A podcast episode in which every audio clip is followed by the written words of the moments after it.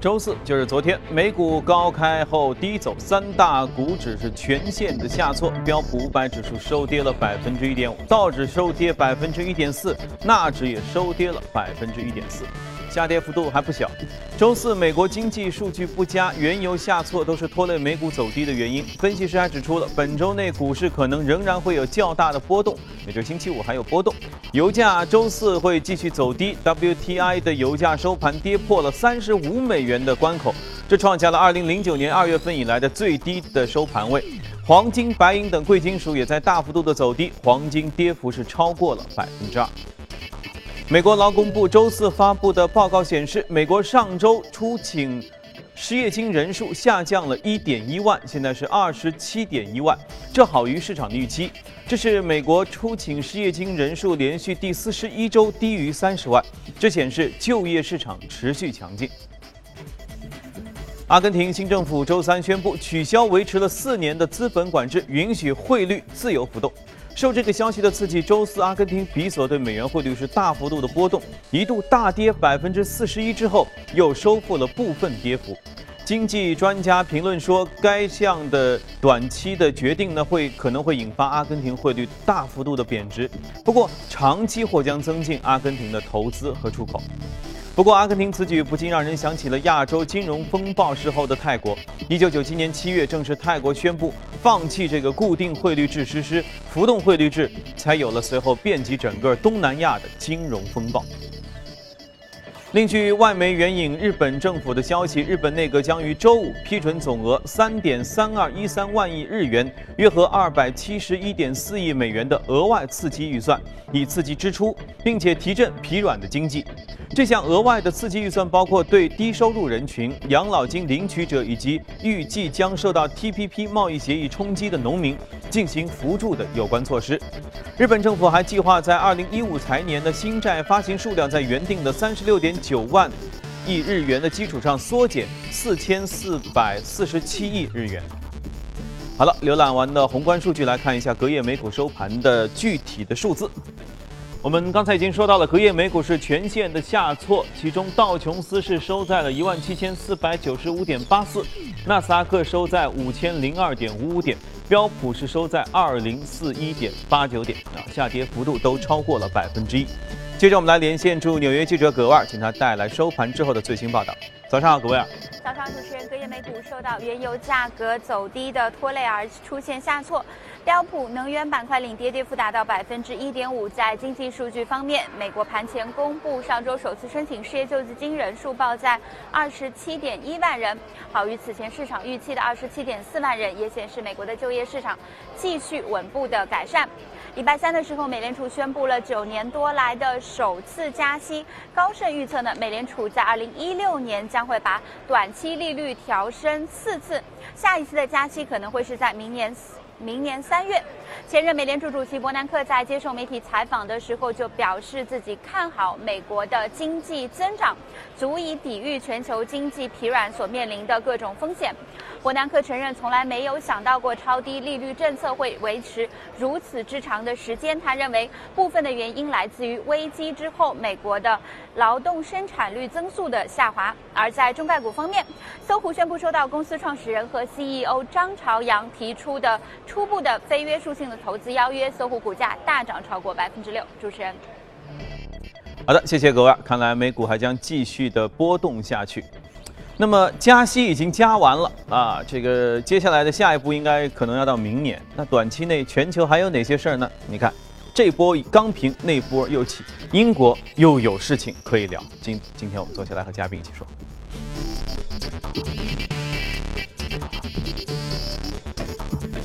今天来到这里是新电光研究总监徐秋杰，秋杰你好。本周已经关注过了加息，这个靴子终于落下了哈。终于落下了。对，我们接着要来说一说另外一个似乎可能会有一些隐患的事儿，因为这个事儿其实之前我们在节目当中说起过，就是有一种隐忧，但是因为加息这事儿实在是太大了啊，所以一下子都都掩盖过去。就是英国，英国似乎有一点小心思，说要退出欧盟。呃，对，这个主要其实就是说。呃，它在欧盟里面呢，它吸收了很多这个呃来自于中欧、东欧，主要是罗马尼亚，嗯，什么保加利亚，还有这个巴尔干地区的移民，到到英国来工作呀、定居，嗯，这个导致导致了他们这个英国民众的一些不满。所以现在，如果现在现在的民民调显示啊，超过百分之五十的英国民众啊是希望退出欧盟，嗯嗯，希望退出欧盟。然后呢，大概不到百分之三十的呢，民众希望留在欧盟。那么作为卡梅伦上次参加竞选的这个竞选总理的一个承诺，嗯，那么卡梅伦就是说我们要举行一次这个公投，另外他也会去跟这个。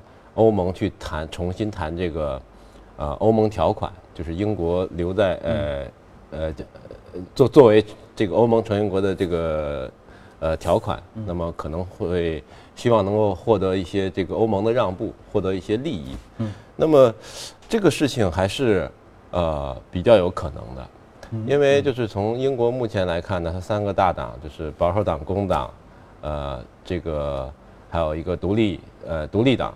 那么，呃，其他两个党派也是，也是比较赞成这个这个这个退出，呃，举行公投啊，退出不退出，咱们先放一边。嗯，呃，前面这件事情呢是，就他是让选民自己去选择。对对对对，因为英国是他比较喜欢搞公投的一个国家，对，就是他搞过那个前一阵儿搞过那个。苏格兰，嗯，是吧？苏格兰对 说了一篇感人肺腑的演讲，对，折腾了半天，这个女王也出来反复的表态啊，是吧？呃，我觉得这事儿其实当时说的是很有意思的，就是他们呃整个的高层吧，都是努力的说，呃，你们公投吧，这是你们的权利，然后完了说留下来吧，我们是怎样怎样的好兄弟，怎样怎样的好姐妹，然后说的真真的是催人了一下，最后还好就是还是留在了整个的大不列颠这个体系里面啊。因为呢，二零一七年呢是德国和法国的呃大选年。啊，所以呢，他为了避开这个一七年，嗯，所以呢，他可能会把这个公投放在一六年，嗯，那么在此之前，他会走一个程序，嗯，就是会出一个法案，就是公投法案，那么需要英国的下院和上院通过，嗯，下院是完全是保守党控制的，就是现在卡梅伦这个党控制，多数能通过，所以就是肯定过，嗯，那么就是上院是否阻挠的问题。那么，政治评论家们认为，如果即便是上院有所阻挠，那么通过一番努力也会通过。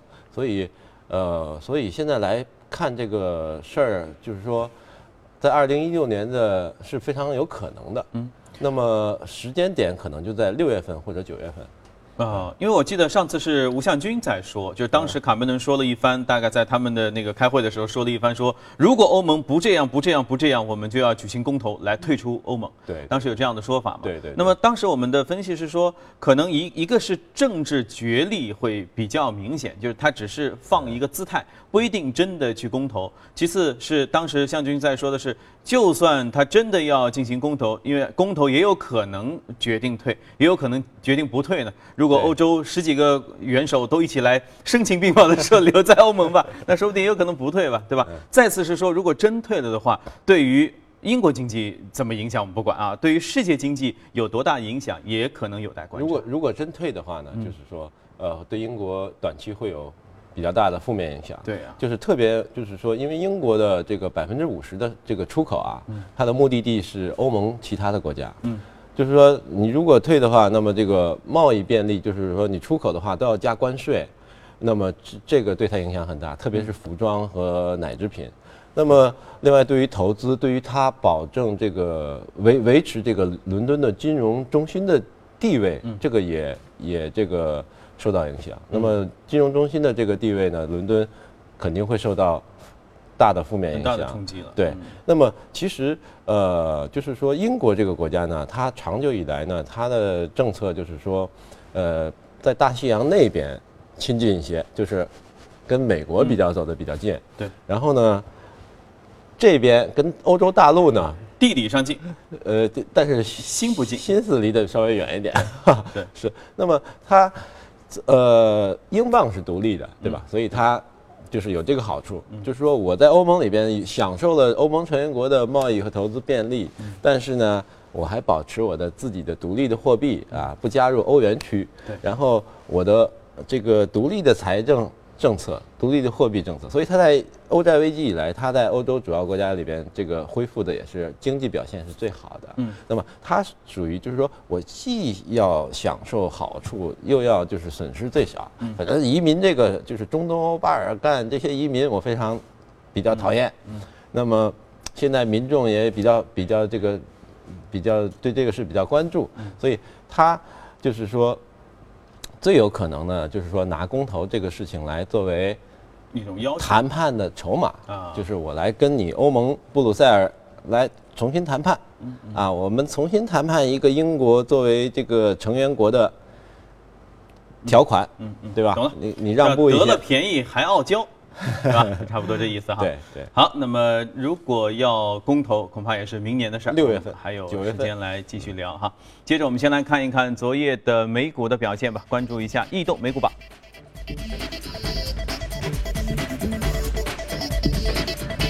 股榜当中，我们能看到涨幅榜行业方面，矿业、生物技术、传媒啊，生物技术上涨都非常高。嗯。呃，我们就说一下那个矿业，嗯，呃，就是三扣，跟他那个名字就看得出来是做什么的。因为那 coke 就是焦炭，嗯，它这个公司主要是为炼钢那个高炉啊，里边不是炼钢的时候要烧那个焦炭嘛，嗯嗯，就是他做这个的，那原材料，对，做这个大宗商品的，然后，呃。一直在跌，今年以来这个股价一直在跌，跌跌不休，跌跌不休。那么昨天为什么涨了呢？是，就是说它这个公司呢发了个公告，说我调高二零一六年的业绩展望。嗯，就是我二零一六年的业绩可能会比一五年好个百分之十五，就是可能吗？有有可能，有可能有这个可能。那么调高之后呢？那么就是大家，哎，有些投资人就开始。买了，那么也在进行了一个底部反弹，所以它其实只是叫止跌回升嘛，因为整个大趋势还是在跌。反弹，现在就是一个反弹。但是呢，就是这个股票呢，其实跟我们昨天的 A 股还是有关系的。昨天 A 股的钢铁，钢铁是领涨板块，对。对吧？这个呢是给钢铁也提供这个炼钢、提供这个焦炭的，这个还是有关系的。上下游产业链，哎。对，OK，好的。那么异动美股榜，我们时间关系啊，先看到这里。好，我们来关心一组最新的全球公司的资讯。英国金融时报报道，图灵制药公司 CEO 谢克雷利周四因为涉嫌证券和电信欺诈而被捕，公司股价一度暴跌超过百分之五十。谢克雷利将艾滋病和癌症患者使用的救命药物加价近了五十五倍，哇，从每颗十三点五美元提升到七百五十美元。而要知道这支药的成本啊，每颗也只有一美元。此举在美国引发众怒，呃，总统候选人希拉里·克林顿在 Twitter 上发文说要严厉打击这种行为。受这个影响呢，美国生技股一周之内市值蒸发了超过一千六百亿美元。雅芳公司周四宣布，已经同意将其北美业务的百分之八十的股权以一点七亿美元的价格出售。雅芳北美业务将被分拆成一家私募股权的巨头。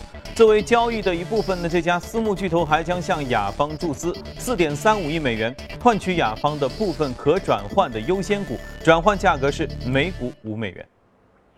苹果周四宣布，已经任命的杰夫·威廉姆斯为首席运营官，从而填补自从库克升任 CEO 以来的一直空缺的这个职位。威廉姆斯从1998年就加入了苹果，2004年升任为运营副总监，从2010年开始负责公司的整个的供应链。在中概股方面，摩根士丹利发布报告说，微调微博的股权评级增，呃到增持；京东的评级呢到增持，而另一家中国电商唯品会的评级则降为减持。至于对中国网络股的整体看法，报告表示已经将整体评级从具有吸引力降至与市场持平，主要理由是估值相对都比较高。还有一条啊，欧洲议会十七号宣布成立一个专门委员会，对大众汽车的排放门事件进行更为广泛和彻底的调查。调查范围将会扩大到整个欧盟各个层面的汽车行业监管机构。另外，调查委员会还将进一步搜集证据，验证欧盟各层面的汽车监管机构在大众汽车丑闻曝光之前是否存在作弊软件瞒而不报的情况。好，我们看过了一些公司的全球公司的动态之后，和嘉宾继续来聊一聊值得关注的美股，看一下美股放大镜。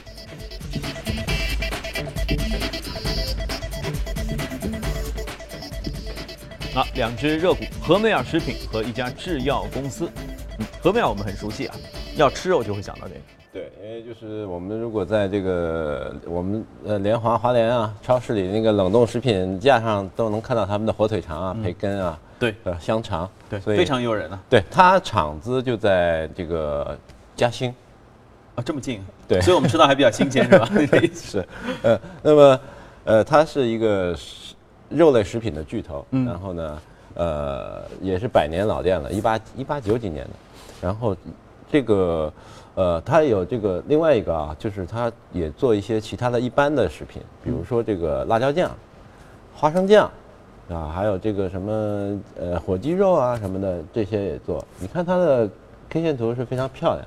对，它的它作为这个标普五百的成分股啊，今年涨幅有百分之五十六。它根本就是一个慢牛的好榜样嘛。慢牛好榜样是一个价值投资的好榜样。嗯，原因就在于它的业绩非常好。嗯，总是一个季报一个季报超预期，然后它最新的四季报是十一月二十五号发布的，那么是大幅的超超预期，而且创了盈利，创了公司的这个记录，整个二零一五年的盈利也创了公司的历史记录。嗯，主要几个产品线除了火鸡，火鸡肉类那个产品线以外，嗯，都是呃净利都增长在百分之二十以上。嗯。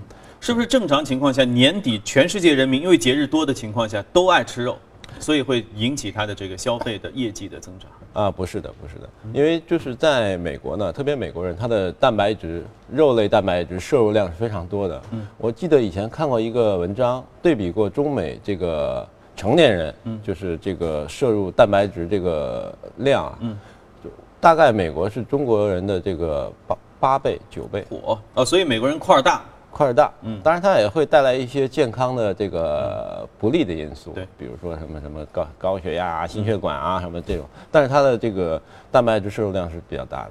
那么他们肉类平时消费就是在日常的饮食中就占比比较比较大，嗯，所以这个呃主要还是食品公司，我们以前也说，主要还是看它的品牌、产品质量是吧？像和美尔的品牌就是非常的好，那就是消费者非常认同。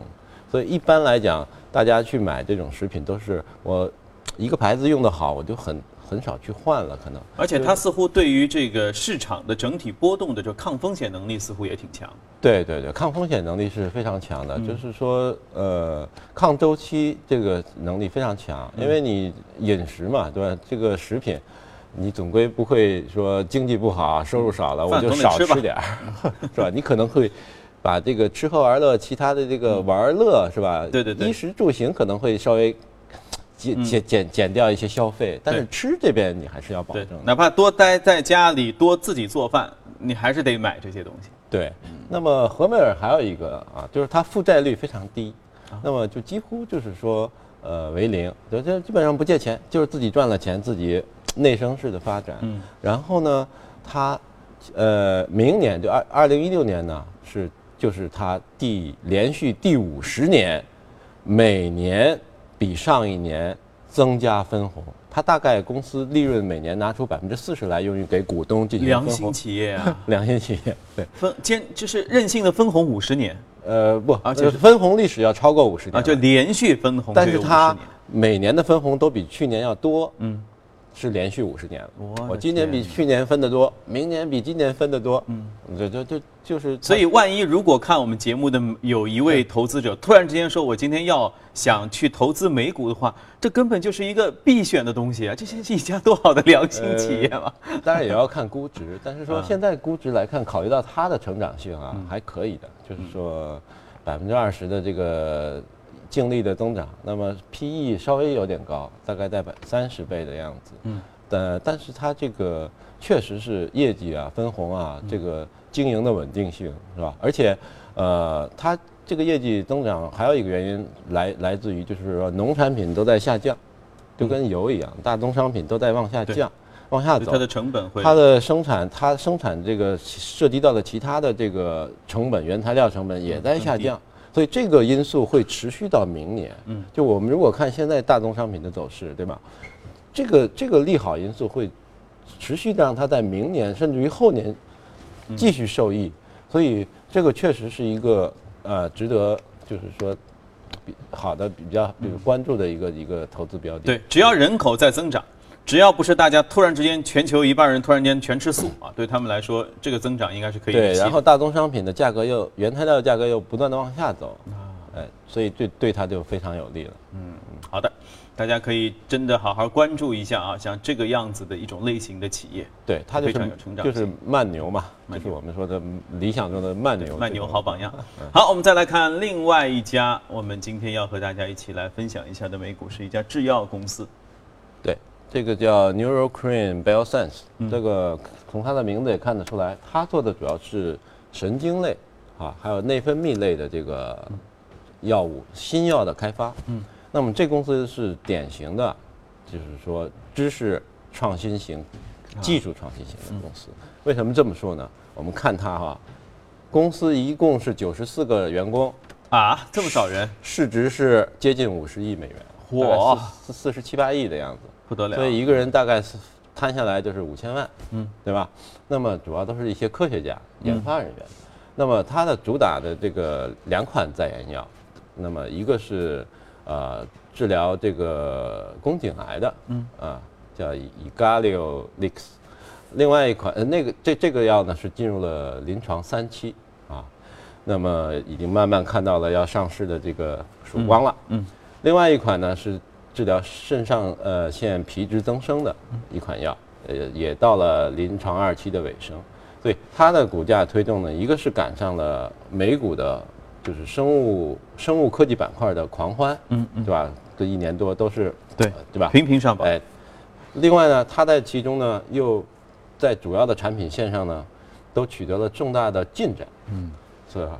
进入了临床二期啊、三期啊，实验数据也非常好，所以它股价今年涨了是百分之一百五十。嗯，我们能看到，你看有一个阶段就突然之间就爆发式的开始往上涨嘛。对，所以呢，呃，我我我我是觉得呢，就是说像这种公司呢，主要还是要一要看它这个它的产品啊，嗯，在研产品上市的希望，嗯，有多大？对，当然这个比较难，比较难于这个对于非制药人这个人专业的人员，这倒是比较难。能连看明白可能都有点困难，因为对对因为它毕竟还比较小众。对，因为这个这个是非常专业的这个这个研一投资标的吧。嗯，但其实一样，对于 A 股来说，呃，我们的制药类，因为这方面一定会有发展。